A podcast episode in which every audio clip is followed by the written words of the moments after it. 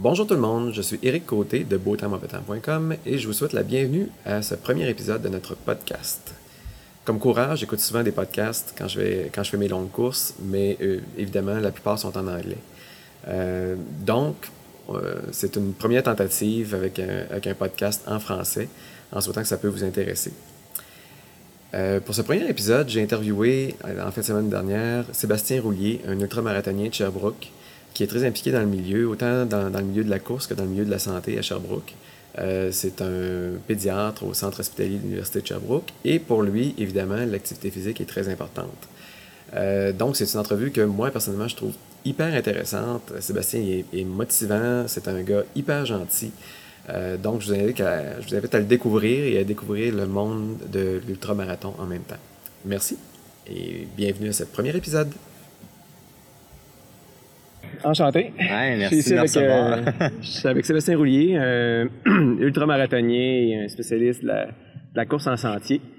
Euh, Sébastien, je suis content que tu aies accepté l'invitation pour l'entrevue parce que, évidemment, ça fait plusieurs années qu'on te suit, nous autres, sur le circuit. Tu es un peu notre motivation vers la course. Puis je sais que tu veux aussi, justement, euh, travailler pour motiver les gens, pour les faire sortir. Partager ma passion, oui. Ouais. Fait que j'ai quelques questions pour toi. Parfait. Euh, T'as-tu toujours été un athlète? T'as-tu toujours été sportif à l'école? J'étais toujours actif. Euh, quand j'étais jeune, euh, c'était les, les, sports d'Olympiade qu'il y avait dans les écoles, mais jamais des sports organisés. J'aimais pas trop ça. Puis en fait, les, les premières courses que j'ai vraiment faites organisées, quand j'étais peut-être au secondaire ou fin du primaire, euh, je pense que j'avais terminé avant-dernier dans les deux courses que j'avais faites. J'ai jamais été vraiment attiré par le sport de compétition mais jouer dehors, jouer au hockey-ball, euh, euh, juste courir pour le plaisir, jouer au baseball, ben, c'est des sports que, que j'aimais faire euh, avec, euh, avec mes frères, puis avec tout le, monde de mon quartier, jouer à la couraille, où on jouait un genre de tag. Fait, mais j'ai toujours été un peu actif. j'ai un côté un peu plus intello aussi parce que je suis en médecine. donc, c'est sûr que le côté nerds était là aussi. J'aimais beaucoup étudier. Euh, mais toute cette discipline-là que, que j'ai transposée maintenant dans le, le sport, ben, je l'avais aussi avant euh, dans les études.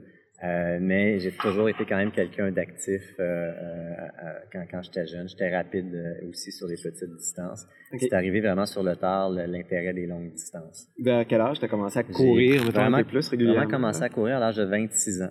Okay. Euh, avant ça, je courais pour le plaisir, encore là, une quinzaine de kilomètres au maximum, deux, trois fois semaine. Euh, je faisais beaucoup de randonnées en montagne. Euh, J'avais fait des défis aussi un peu, euh, un peu extrêmes, si on veut, d'une certaine façon, où j'aimais faire du vélo. Fait que ça, ça, arrivait assez souvent durant mes études universitaires, quand j'avais du temps. Ben, je partais de Sherbrooke, j'allais à Mont-Mégantic faire la montée jusqu'au okay. sommet du Mont-Mégantic. Puis je revenais, je revenais à Sherbrooke. Je faisais 110-12 heures avec un vélo de montagne. Okay. euh, puis sinon, j'avais fait une, en 96 une longue expédition en, en, vélo avec un ami. On était parti de la rive sud de Montréal. On, on s'était rendu jusqu'en Gaspésie, faire le tour de la Gaspésie okay. en une vingtaine de jours. Ah, wow. euh, fait que déjà, j'avais probablement un peu euh, euh, un intérêt pour des défis un peu hors normes. Puis en 99, j'ai un ami qui a fait un marathon. Okay. C'est là que j'ai réalisé que la distance marathon, c'était pas juste pour les coureurs élites. Puis je me suis dit, ah ben s'il est capable de le faire, je devrais être capable. Puis euh, j'ai fait mon premier marathon en l'an 2000 à Québec. Ah oui? Euh, en 3h36. Wow. Euh, j'ai réussi en, en, en 6-7 ans à réduire le, le, le, temps pour un meilleur temps de 2h36 maintenant. Donc j'ai réduit d'une heure euh, par rapport à ce premier temps-là. Euh, mais après mon premier marathon à Québec, là, euh, les, les, premiers, les premiers commentaires que j'ai eus avec ma copine de l'époque, c'était c'est juste des fous qui font ça. Là. Plus jamais je vais en faire. Puis deux, trois mois après, je me dis, ah, ben, peut-être que je vais être capable de battre mon temps pour une prochaine fois. Puis on, là, j'étais rendu dans ma spirale de faire des marathons. Puis de un marathon par année, j'ai monté à deux, trois, quatre, jusqu'à un maximum. Je pense que j'ai déjà fait sept ou huit marathons dans okay. une année. Ouais, euh, une fois par mois quasiment? Euh... pour la période de, de l'été, oui, c'est ça. Ça a commencé des fois même souvent au mois de mars. Puis ça s'étirait jusqu'au mois d'octobre, novembre pour euh, à peu près un marathon par mois. Là. OK. Puis ouais. l'idée l'idée de, de, de, de l'ultra, pour, bon, pour ceux qui ne savent pas, un ultra-marathon, c'est tout ce qui est au-dessus de 42 km, donc 50 km, 50 000, 100 000. Euh, fait que l'idée ça, peut aller jusqu'à, ça peut aller jusqu'à 330 km. Il y a le Tour des Géants en Italie, c'est 330 ah, km ouais. avec 24 000 mètres de dénivelé positif. Si j'en parle, parce que ça fait partie de projets, que ça, c'est, Ah. c'est rentré dans ma tête. Est-ce que ça va, ça va vraiment se matérialiser? Est-ce que je vais le faire réellement? On verra bien. Mais c'est sûr que c'est un défi qui, qui peut être intéressant. Euh, la première course chronométrique que j'ai faite, c'était un marathon. Puis on dirait qu'au début, vraiment, tout ce que je voulais, c'est améliorer mes temps sur marathon. Donc, tout ce que j'ai fait, euh, un peu de, de- de- d'un peu différent, comme Tim Roulier, quand je poussais mes enfants dans la poussette euh, dans des courses, c'était souvent pour me préparer à des marathons. Euh, donc, ça, ça, ça me dérangeait pas de peut-être réduire mon temps, d'avoir un temps plus lent en poussant la poussette. euh, mais C'est je une forme d'entraînement. c'est une forme d'entraînement un peu plus important. Puis mes enfants pouvaient participer à la Ouais. course en même temps.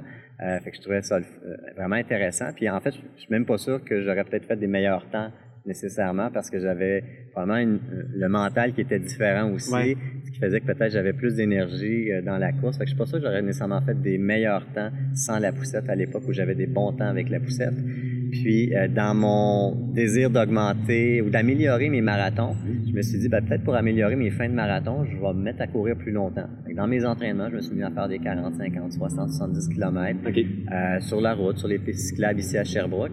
Puis à un moment donné, je me suis dit, ben, tiens, je vais m'inscrire à une course d'ultramarathon. Tant qu'à tant qu'à le faire tout ça, je vais le faire dans, dans une course organisée. OK. Mais ça se faisait pas sur route. Puis à l'époque, j'étais vraiment coureur que sur route. Ouais. là. Je courais pas en sentier. Euh, puis j'ai regardé plusieurs euh, plusieurs courses dans le coin parce que c'est sûr que beaucoup de mes courses, moi, ils sont avec la famille, ça a été beaucoup euh, au Vermont, Québec, Hampshire, euh, Québec, sinon euh, euh, New Hampshire, euh, New York. euh, l'État de New York, l'État de Massachusetts. Donc, euh, puis là, j'ai vu une course qui, qui était décrite comme runnable, donc qui pouvait être courable euh, sans trop de, de montée ou de descente. Fait que je me suis dit, ah, ça peut être un premier bon test. OK. Euh, fait que je me suis inscrit à cette course-là. C'était quelle course? Euh, c'était le, euh, le Stone Cat 50, OK. euh, donc une course de 80 km, euh, exclusivement en sentier, dans un parc, euh, un parc national dans ce coin-là. Puis euh, vraiment, ça, ça a ouvert tous mes sens à la course en sentier. Puis j'ai, accroché à l'Ultra Trail à cause de cette course-là. Six mois avant cette course-là, je parlais avec mon voisin, puis lui, il était pour faire le X-Trail Offerd. Puis là, je me disais, ah, les courses en sentier, c'est vraiment pas pour moi. euh, je sais pas comment tu fais pour faire ça. Puis, euh, puis là, ben, je me suis retrouvé à faire cette course-là, à partir avec une lampe frontale. Euh, c'était tout nouveau pour moi. Euh, puis en sentier, ce que j'avais fait durant l'été pour me préparer, c'est courir au Bois Beckett puis courir au Mont Bellevue. Donc on s'entend que c'est pas des Ouais. sentiers, euh, Pas la même chose. c'est pas du single track ça, ça du tout là. C'est pas très technique. Non, vraiment pas. Puis là, je me suis retrouvé dans quelque chose de très technique, à, à passer des, des, des, des forêts de feuillus, des forêts de conifères. Dis, wow, c'est vraiment différent comment on dépose le pied, comment on sent aussi les odeurs. La, la, bon, en partant la nuit, donc on voit la, la journée qui se réveille, euh, les, les animaux qui se réveillent, on les entend. Euh, puis c'était en novembre, donc il y avait eu un peu de neige, euh, puis les, les, les- les ruisseaux à traverser étaient glacés, puis il y avait une section d'une centaine de mètres où on avait de, de l'eau glacée jusqu'aux chevilles.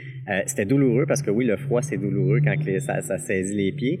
Mais après ça, de sentir ses pieds qui se réchauffent, que l'eau qui s'en va du soulier, euh, c'était une sensation nouvelle que j'ai vraiment trippé, là, juste ça. Là, c'est des, des- à tous les petits détails que vraiment, là, j'ai C'était j'ai c'était accroché. plus l'aspect jouer dans le bois que l'aspect Ouais. nécessairement paysage ou quelque chose Ben, c'est sûr qu'il y a l'aspect paysage, mais c'est déjà j'avais l'impression que ça éveillait tous mes sens, donc j'avais l'impression d'être vraiment à faire partie de la nature, puis de, de, de jouer avec la nature, jouer dans la nature. euh, Ouais. euh, fait que pas juste le côté enfant, mais un peu plus que ça même déjà, là, où j'avais l'impression. que- C'est sûr que moi, j'ai pas une grosse expérience de trail, mais je commence à en faire un peu. Puis une des affaires que j'ai remarqué, c'est que tu cours en trail, t'as pas le choix d'être tout là parce que faut que tu mettes.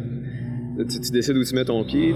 C'est comme. Puis, puis c'est pour ça que les, les distractions, comme écouter de la musique dans les, dans les surtout dans les sentiers, euh, moi j'écoute jamais de musique. OK. Même dans, mes même dans mes courses de 160 km, j'écoute jamais de musique. Euh, je vais être euh, avoir le moins de distractions possible puis être à l'affût de tout ce qui se passe. OK. Euh, puis surtout que en, en sentier, ce qu'on a comme pensée, moi j'appelle ça des fragments de pensée. On voit quelque chose, ça va nous faire penser à quelque chose. On voudrait partir sur une ligne, sur, sur, dire ah ben là je vais me mettre à réfléchir sur la conférence que je vais faire pour dire quelque chose. Mais rapidement, il y a plein d'autres affaires qui viennent nous solliciter dans les sens, qui fait que euh, on en a déjà oublié ce qu'on ce qu'on ce qu'on voulait réfléchir, puis on est parti sur autre chose. Euh, fait que c'est vraiment, on vit le moment présent quand on court, puis pour vraiment le vivre pleinement, euh, puis être à l'affût de tout, je pense que la musique a, a pas sa place, selon moi, dans les sentiers. Sur la route, elle pourrait l'avoir, mais même moi sur route, euh, ça m'arrive dans des courses où euh, je veux vraiment euh, un peu en, enlever ou, en fait me permettre d'avoir un, un, rush d'adrénaline un peu plus. je prends le demi de Sherbrooke récemment où j'avais couru 50 km deux jours avant. je me suis dit peut-être pour un peu vraiment faire une forme de distraction, c'était voulu cette fois-là, euh, pour la douleur, ben, je vais mettre de la musique. Comme ça, ben, euh, je vais y aller avec le rythme de la musique. Euh, on entend les premières notes souvent avec la musique, puis on oublie le reste, puis on se rend compte après ça. Hein, j'ai vraiment écouté toute ma musique, puis euh, donc c'est bizarre un peu comment la musique là, à, nous drive. Subconsciemment. Ben ouais, c'est ça, c'est ça. Mais euh, je pense que ça, ça, a eu peut-être son rôle à jouer quand même dans, dans, dans, ma performance, dans mes performances quand je les ai utilisées. Mais c'est, ça se compte sur le doigt d'une main là, le nombre de fois que j'ai utilisé la musique dans des courses. Il y a eu une période où je l'écoutais en hiver, mais j'ai rapidement arrêté ça la musique. Okay. Puis tu disais justement, euh, tu parlais justement de, au marathon de Sherbrooke de ne pas trop focuser sur la douleur, tout ça, mais en sentier, justement, quand tu es rendu à 80, 100, 160 km, est-ce que ça moment donné que justement tu es rendu juste focusé sur les cuisses qui veulent plus suivre ou. Euh... Oui, mais ça, ça m'est arrivé beaucoup dans ma première course de 160 km. OK. Euh, où là, vraiment, au centième kilomètre, j'avais les, les, jambes dures comme du rock, mais vraiment dures comme du rock.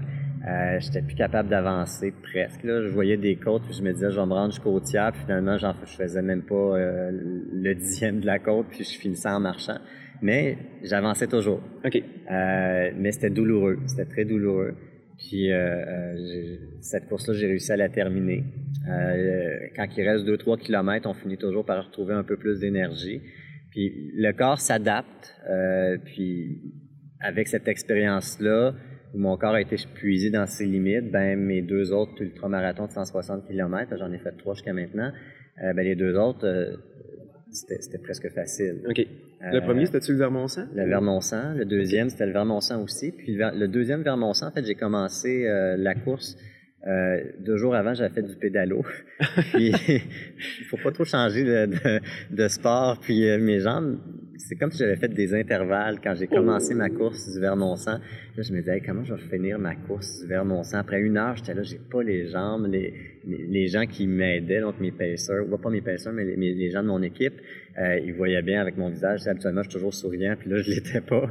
Euh, puis à un moment donné, je me suis dit, euh, je vais vouloir blâmer le pédalo, là. Euh, faut que je compose avec les jambes que j'ai. Fait on va voir jusqu'à où ils peuvent me mener. Puis juste de changer cette mentalité-là. Puis en même temps, il y a un coureur américain qui est un, des meilleurs coureurs de, de l'Est américain, Brian Ruziecki, qui est passé à côté de moi, qui me dit, ouais, ça a pas l'air à bien aller. Puis il m'avait spoté comme étant un des, une de ses, un des compétiteurs pour lui, là. puis je dis, ouais, non, ça va vraiment pas. Il dit, gars, 160 km, c'est long, ça peut changer. Lui est parti. Ben, ça restait dans la tête tout ça. Puis effectivement, à un moment donné, ça a débloqué au bout de, 80-100 km. Puis euh, les derniers 15 km, je les ai survolés, j'ai rattrapé du monde. Euh, puis euh, j'ai réussi à terminer sixième, puis améliorer ah, mon temps d'une heure. Puis le Virgil Crest que j'ai fait, ça c'est l'autre ultramarathon deux mois plus tard. j'ai eu l'impression de, de, juste courir pour le plaisir tout le long. en harmonie avec la nature, c'est un peu comme ça que je le voyais. Euh, tu pars très tôt le matin. Euh, c'est une course qui est un peu plus difficile en plus.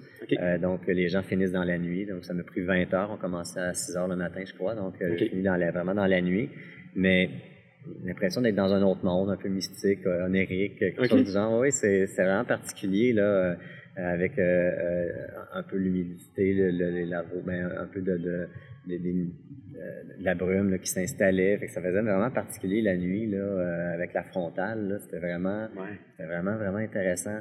Puis oui, j'ai eu mal après, mais j'ai vraiment pas comme mes autres courses. Là. Euh, ça a été vraiment une belle expérience.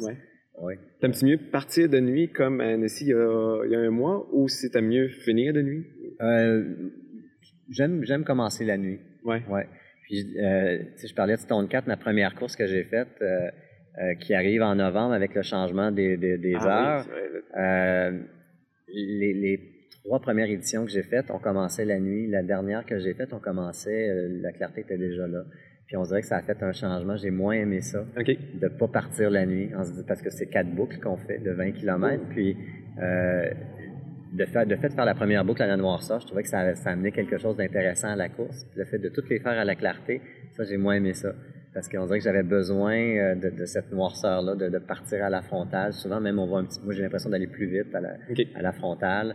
Euh, tu sais pas trop ce qui s'en vient, euh, tu es vraiment focusé sur ton rayon, euh, euh, tout est calme autour. euh, puis euh, ça a fait un petit changement au niveau mental de, de commencer la course, puis il faisait clair déjà. Mais t'aimes ça faire des, des courses en boucle comme ça ou? Ça a ses limites. que- ça a ouais. ses limites, mais je me disais, pour, pour- comme pour ce- cette course-là, où on le fait quatre fois, euh, c'est quatre fois dans une année, là. euh, Je ne le ferai pas, je ne retournerai pas là. Donc ça, ça ne me dérange pas, là.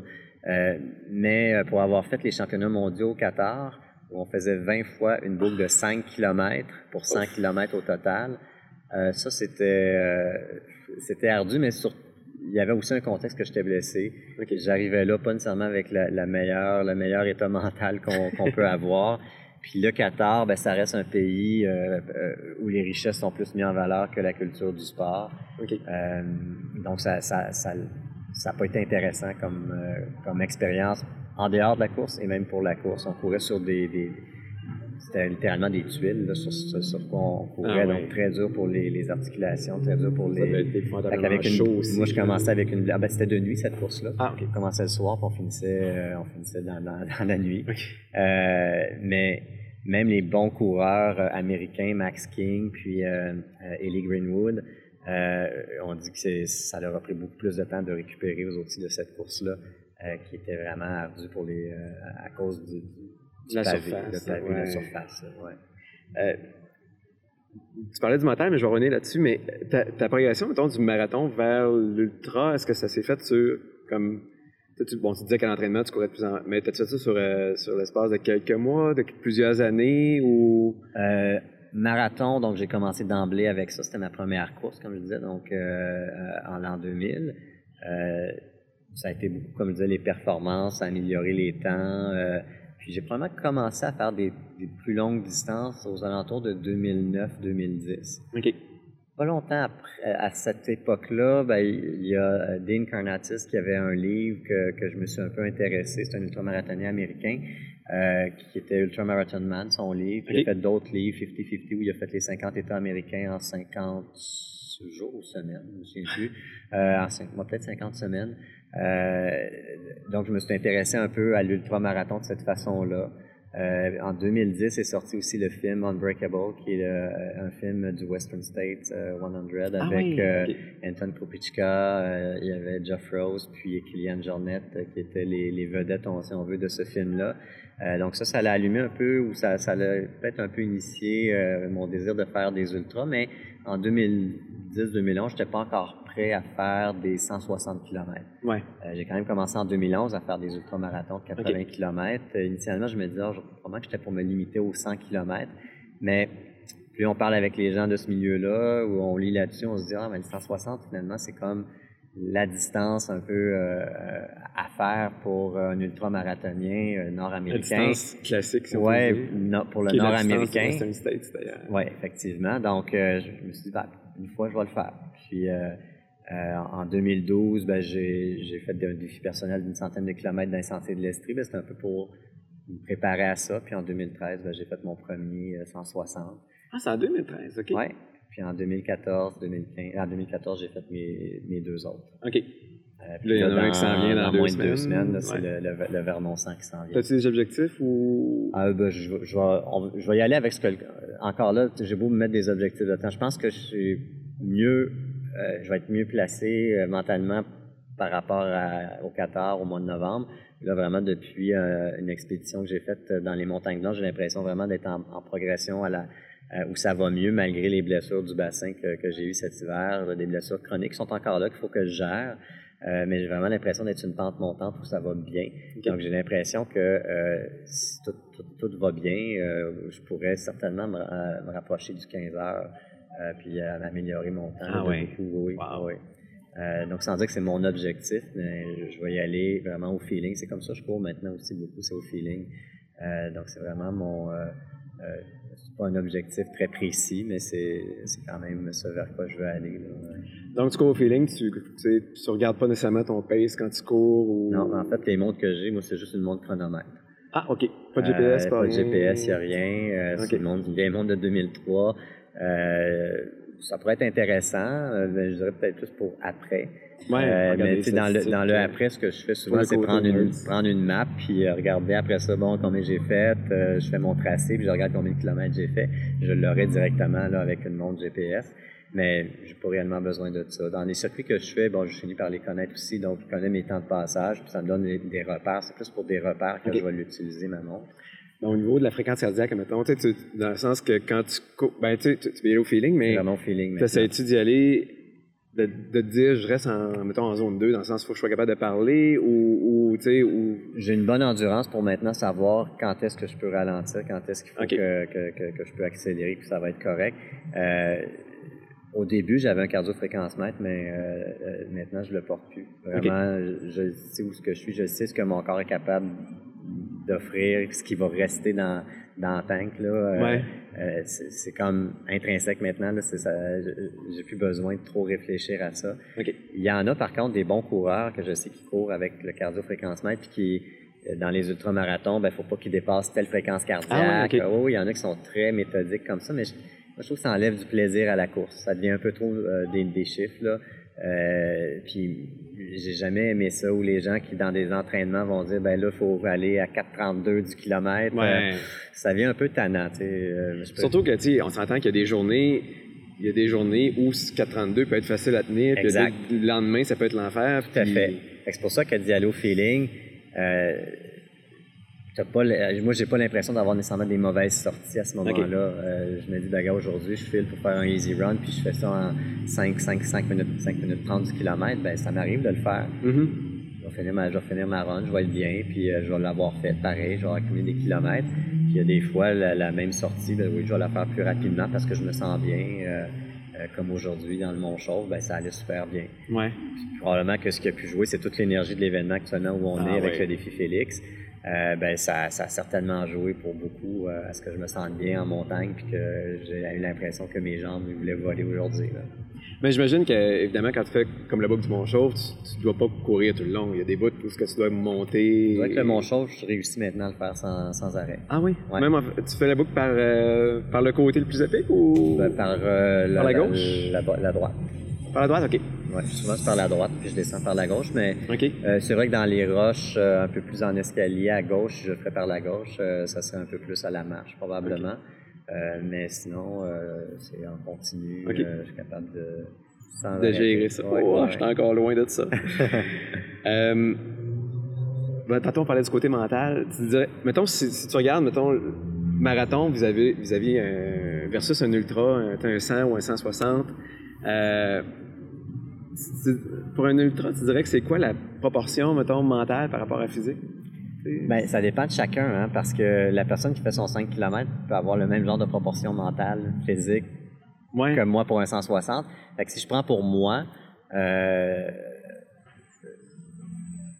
encore là, le, le mental, il est pour beaucoup, dans beaucoup de situations, je dirais. Euh, Ouais, mais mais pour le- 5 km, des fois, tu te poses pas de questions, tu, tu donnes tout puis t'espères te rendre. Mais Ouais, mais, mais dans ce j'espère me rendre, c'est souvent Ouais, en termes de secondes. mental, là, c'est le mental qui rentre, puis ça dépend vraiment comment tu as commencé ta course, comment tu l'as géré. Euh, fait que ce, ce, ce, ce- ce 16, 17, 18 minutes-là, pour moi, euh, encore là, il y a le mental qui va jouer. Où est-ce que je suis? Où est-ce que je suis rendu dans mes entraînements? Qu'est-ce que j'ai vécu avant? Qu'est-ce que j'ai vécu? Donc, euh, moi, je trouve que ça a une grosse partie, le mental, dans n'importe quel événement, dans n'importe quel défi qu'on a. OK. Euh, puis ça m'arrive des fois, avant des gros, gros défis où c'est vraiment planifié, bon, là, je vais faire la traversée de la présidentielle, mais la veille, je dis, je vais aller faire une petite sortie. Des fois, ma petite sortie de 5 km, là, est plus difficile que de Ouais. faire ma sortie de 60 km le lendemain. Ah ouais. Fait que c'est, c'est vraiment le mental qui drive, moi, je trouve, jusqu'à un certain point. Puis de trop axer sur les performances, je trouve que c'est... euh, Bon, au début, je pense que c'est important, parce qu'avec les performances, c'est là qu'on peut voir si on s'améliore. C'est là qu'on va rester accroché. Mais coup qu'on est accroché euh, à la course, je pense si on peut euh, éviter les... euh, de, de juste focuser sur la performance, c'est pour Y peu- aller pour le fun. ben, pour prendre un peu le- le- la philosophie, moi, il y, a un- il y a un coureur que j'aime beaucoup, euh, euh, Dakiri Dawa Sherpa. Euh, Ouais. C'est un Népalais. Que tu as rencontré récemment, d'ailleurs. ben, j'ai rencontré à Annecy. Euh, vraiment euh, généreux, humble comme personne, euh, mais c'est un, c'est un grand coureur. Mais lui, sa philosophie un peu de, de la course, c'est euh, le plaisir, partager, puis les performances vont être là quand même. Euh, puis moi, c'est comme ça. Je sais que les performances vont être là. J'ai pas besoin de trop me fixer, fixer des gros objectifs trop précis. Comme ça, je serais pas trop déçu non plus si je les atteins pas, mais ça laisse la porte ouverte aussi à des options. Quelqu'un qui focus juste sur un objectif, euh, il arrive des pépins, ben il sera pas capable de, de peut-être changer la vapeur, ça peut faire un abandon de la course. Ouais, Euh, burn-out de la je veux dire, course. si, si euh, le Vermont, euh, quand, quand ça n'a pas bien été, je m'étais dit, en partant, quand ma course n'a pas bien été euh, dès le départ à cause de mes jambes, je m'étais dit, oh, ça marche pas, ça marche pas, puis j'étais resté avec ça, ben j'aurais pro- j'aurais probablement pas fini Ouais. cette course-là. Euh, mais à un moment donné, je me ah, suis- L'attitude a beaucoup ben, d'importance. j'ai vraiment changé mon attitude. Puis ça a fait que finalement, plus la course avançait, plus j'étais fort. Euh, donc, euh, euh, faire attention dans, dans nos objectifs, euh, comment on les.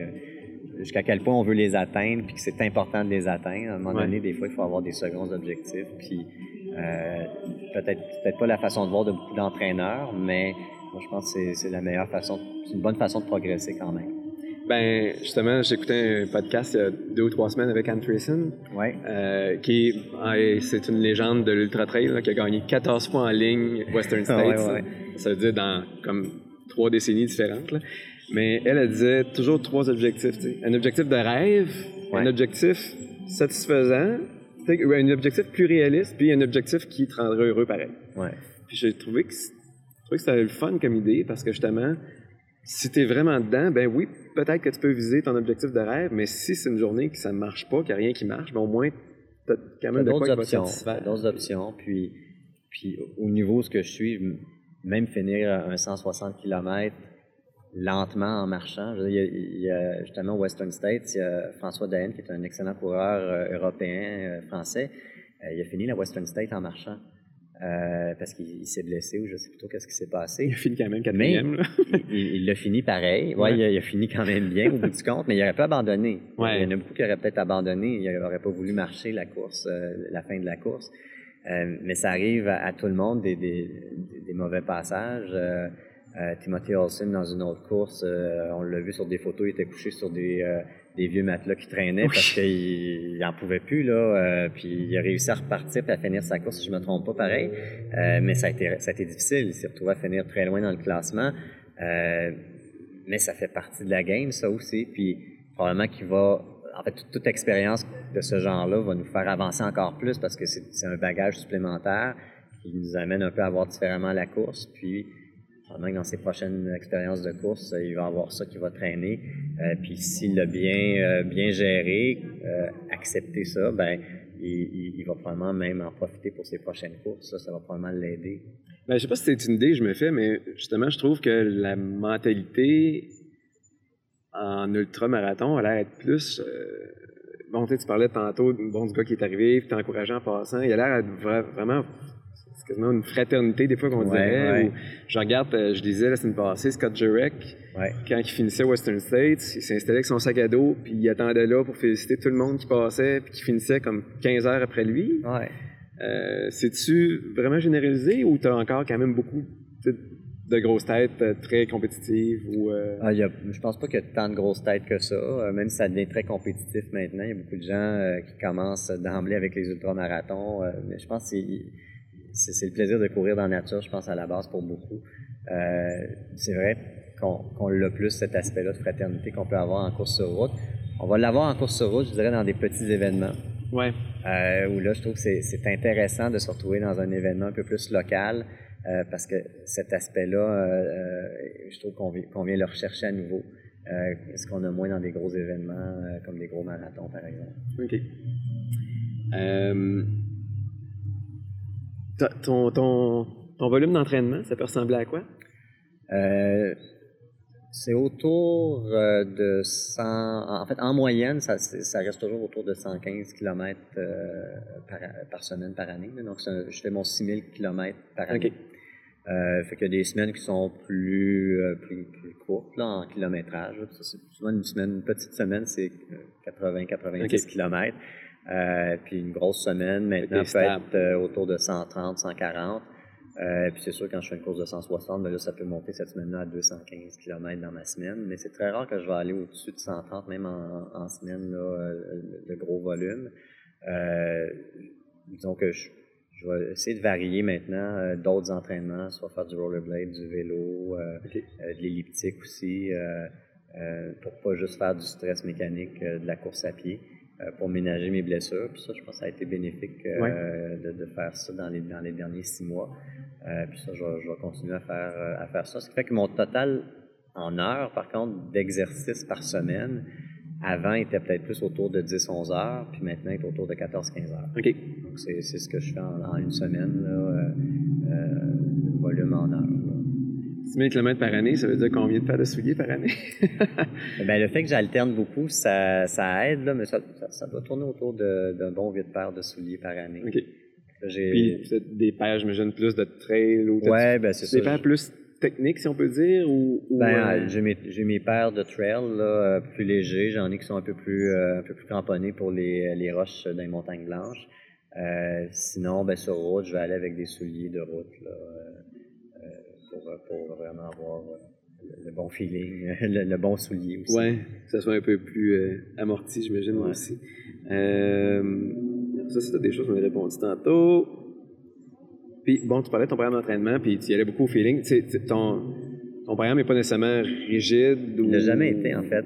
Me... À part peut-être une longue course, mettons, tu, dis toujours que le dimanche, c'est ma longue course? Ou, ben, ça, c'était avant, euh, avant que je sois en garde euh, partagée. OK. Donc, avant, c'était un peu plus régulier, ce que je faisais sans être structuré. Donc, euh, j'avais toujours une longue course le dimanche. le mardi, je courais avec le club Le Coureur ici. Euh, sur route. Donc, j'avais une, une, période d'intensité, puis je m'en rajoutais une autre période d'intensité le jeudi ou le vendredi.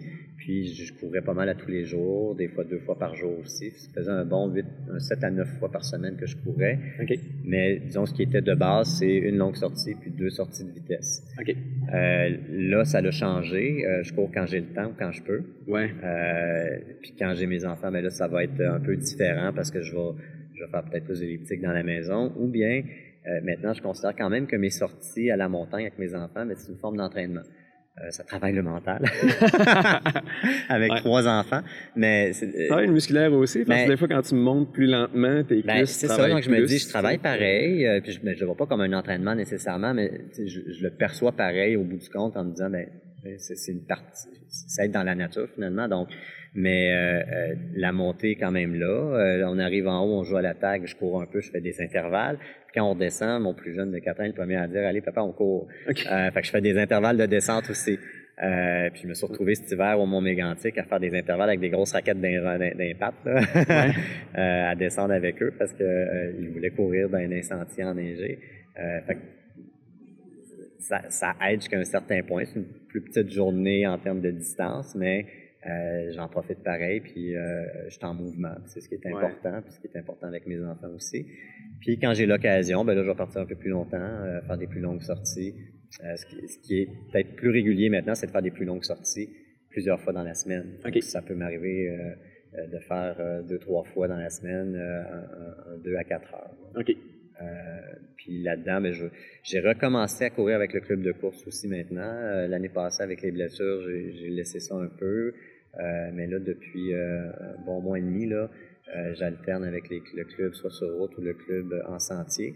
Puis de retrouver un peu une gang, je trouve que ça, ça aide aussi, ça motive. puis on retrouve un peu plus d'intensité à vouloir se challenger avec le monde. Pas nécessairement d'être très compétitif, mais on se donne toujours un peu plus dans ce genre d'entraînement. Là, il y a l'effet de groupe, c'est ça. Fait que ça, je vais aller, je, vais le rechercher maintenant. Puis on dirait que ça, ça aide aussi là, au moral. Puis quand tu parles des longues sorties, est-ce que ça mène de la bouffe ou euh, Ouais, ben ça dépend la gel, ça dépend la durée. Ouais. Euh, c'est un 4 heures mettons. Ben, un 4 heures, j'ai pas besoin de grand chose. Non. Besoin, je m'amène peut-être deux gels. Euh, si j'ai un, un, 150 ml d'eau, je vais être correct. Là. Ah oui, ok. Fait pas, besoin de pack. Euh... Ben, un petit pack là, mais pas grand chose dedans. Peut-être juste une petite gourde, mais encore là, souvent j'ai vraiment pas besoin de beaucoup de choses pour un 4 heures.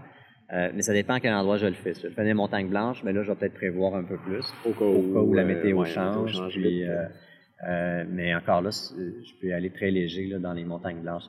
Mais dès que ça, dès que ça va un peu plus, là, 6, 8, 10 heures, ben là, je vais, je vais prévoir un peu plus. Mais le un peu plus, c'est pas tant que ça non plus. Okay. Euh, ben, je traîne pas beaucoup, mais ce que je vais avoir, c'est souvent mes gourdes de, de, de boissons sportives, euh, peut-être un, un litre de plus d'eau dans, dans un, sac, un, un- sac d'hydratation, euh, dans une poche d'hydratation. Puis euh, j'ai mes gels, euh, des gels des fois de caféine aussi que je vais traîner, mais plus pour la fin si jamais je, je sens que j'ai besoin d'un petit kick. Mais si je ne vais pas l'utiliser, je l'utilise pas, pour rien.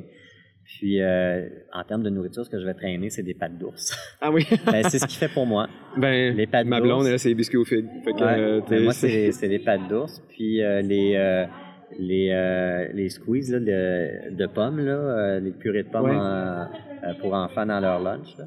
Donc, c'est ce que je prends. Euh, J'en ai deux, deux de chaque sur moi. Puis ça, avec ça, je suis capable de faire euh, une randonnée même de 14 heures. Je vais être correct avec Ah ça. oui, ok. Ouais. Euh, pour l'eau, ben, En course, par exemple, j'imagine que tu, tu dois, comme au Vermont-Sang, là, tu dois te nourrir Ouais, un là, peu au Vermont-Sang, ou- là, euh, je vais avoir, euh, je vais avoir des, il va y avoir des bananes sur le parcours, je vais avoir du melon d'eau, ça, je vais en prendre des patates. On mais je n'irai pas plus que nécessairement ça. Le reste, mon gel, le gel que j'ai maintenant avec Pro Circuit, moi, il me- vraiment, il me soutient bien. Ah oui? Durant des longs, des longs parcours, là, les 14 heures dans les montagnes blanches, c'est avec juste du Pro Circuit. Ah oui, OK. Juste ce gel-là, une pâte d'ours, puis euh, j'étais bien tout le long au niveau de l'énergie. Puis, euh, nutrition en général, est-ce que tu as toujours bien mangé ou ton, ton alimentation a-tu Ouais, changé ben, en entraînement? Ou... J'ai toujours quand même bien mangé, toujours aimé le chocolat par contre, puis les chips, mais on dirait que de moins en moins mon corps en réclame. OK. Euh, ce qui fait que je vais toujours vers les bonnes, un peu plus vers les bonnes choses. Puis on dirait que les fruits, euh, mon corps en demande beaucoup. Puis maintenant, euh, j'ai toujours euh, la maison remplie de fruits. Puis, euh, euh, quand tu cours, quand tu fais, mettons, justement, montagne blanche, tout ça, tu sais, tu prends-tu le temps d'admirer un peu le paysage ou tu te dis, OK, non, là, c'est, je passe du point A, je m'en vais au point B, puis... euh, Ben, puis c'est pas une question de performance du tout, mais moi, j'ai pas besoin de l'instantané. Je vais me prendre des clichés avec mes caméras. Par contre, ça, c'est plus pour un peu partager ce que je fais, montrer à mes enfants aussi. Euh, mais de m'arrêter, de regarder le paysage, pas de ce genre-là. OK. Moi, c'est, on dirait que c'est d'être en mouvement. C'est ma façon un peu. euh, c'est mon, tableau, si on veut. Là, Ok. Tu sais, Au lieu de prendre un cliché, mais mon tableau, moi, c'est d'être en mouvement, de bouger. Euh, c'est, plus comme ça que je le vois. Donc, j'ai pas besoin de m'arrêter pour regarder. OK. Euh, quelques questions encore pour finir. Euh, ben, un, euh, as-tu des conseils à donner, mettons, à quelqu'un qui, qui voudrait s'en aller vers le demi vers, vers le vers l'ultra, quelqu'un qui a fait une coupe de demi ou un marathon, puis qui aimerait ça commencer à, augmenter à distance? euh, Euh, la personne qui a fait des, marathons euh, a probablement tout ce qu'il faut pour faire un ultra. Je pense là, mes entraînements quand j'ai commencé en ultra, ça n'a pas changé beaucoup de ce que je faisais en marathon. Donc avoir une bonne base d'endurance, je pense que c'est ce qu'il faut.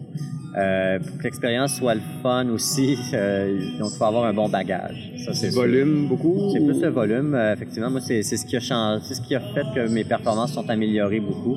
C'est d'augmenter mon volume d'entraînement, de passer de 3000 km par année à 6000 par année. Euh, puis je pense que quelqu'un est bon à la guitare parce qu'il se pratique à la guitare, quelqu'un est bon à la course parce qu'il fait de la course. Peu importe Ouais. la vitesse, si tu cours beaucoup, euh, si tu en fais beaucoup, ben, tu vas être probablement meilleur. Tu vas avoir, tu vas, tu vas finir par trouver ta, ta, ta, ta, ta cadence, ton économie à la course, euh, puis tu vas, ça, ça va, ça va efficacité. mieux s'intégrer euh, au niveau des pathways euh, nerveux.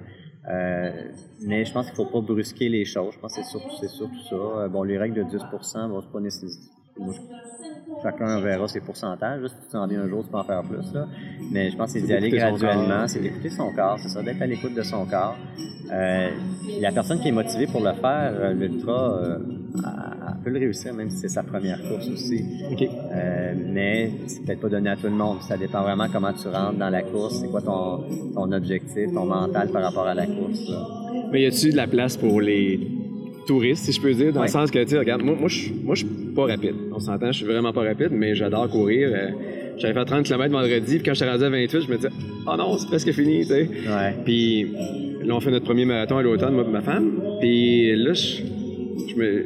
C'est c'est bizarre parce que je vois le marathon comme juste comme une transition, parce que j'aimerais ça. euh, J'ai le but peut-être de faire un 50 pour mes 50 ans, mettons. euh, Ouais. Mais tu sais, je suis encore à me demander si c'est réaliste, là, mais... Ben, tu sais, quand on regarde les gens qui courent des marathons, des fois, on se dit, mon Dieu, euh, il a fait un entraînement marathon, cette personne-là, on a un peu de préjugés, euh, puis la personne va le faire son marathon, ça va prendre plus de temps.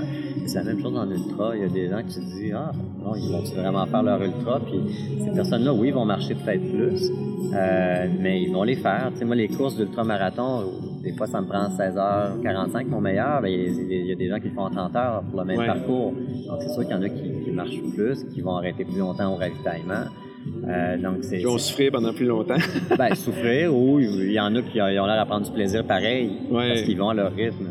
Euh, puis... Ben, écoute, pour faire ça, je pense que en partant, il faut que tu y ailles pour le plaisir, parce que... Quand je suis dans les montagnes blanches, je suis pas un rythme fou du tout. C'est, presque un rythme euh, pédestre. pour, ben, à toute fin pratique, c'est du 5 km h On est très loin de ce que je peux faire euh, à la course, dans une course euh, avec plein de ravitaillement. Mais là, il y a la question de sécurité, il faut faire attention. Ouais.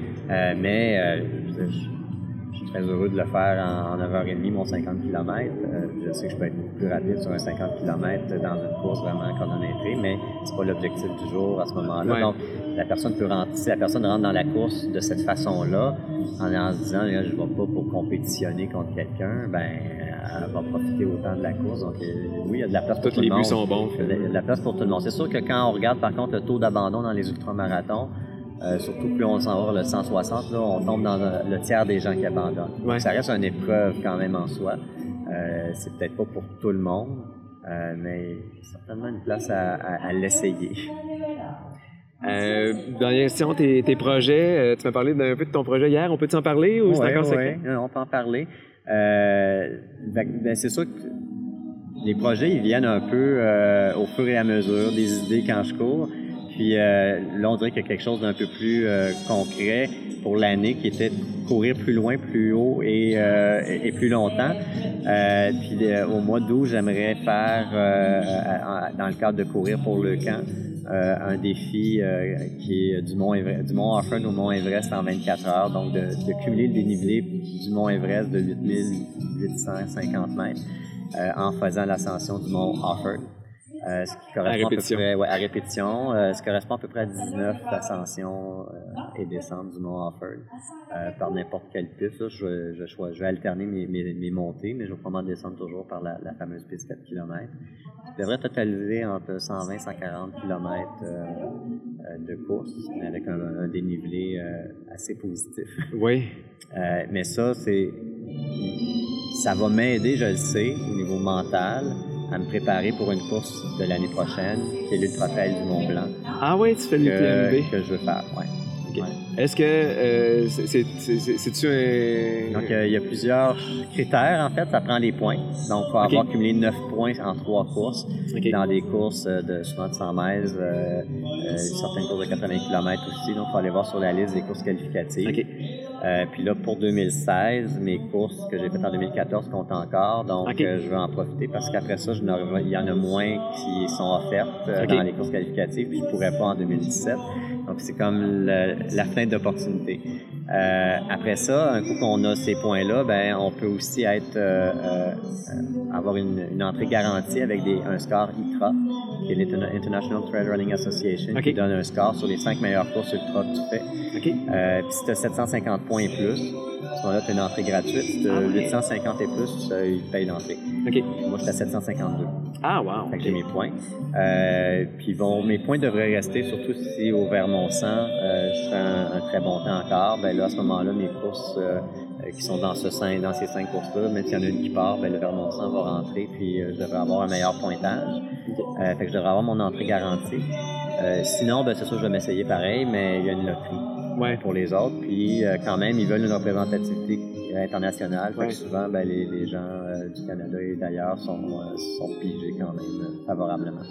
Puis tu parles de l'UTMB. Y a-tu d'autres courses que tu aurais, mettons, sur ton bucket list? Euh, Western States, ouais, Western States, Western euh, States. Il y avait le Comrades Marathon qui était sur mon bucket aussi, qui est le 90 km à peu près euh, en Afrique du Sud. Okay. C'était plus quand je faisais de la route, avec l'ultra-route, mais c'est moins dans mes grands projets, je dirais maintenant. L'UTMB, c'est pas mal celui que, que, je vois plus, puis le Tour des Géants éventuellement. Ouais, ce que 300, tu 330 km, 24 000 mètres de dénivelé positif. Hard Rock?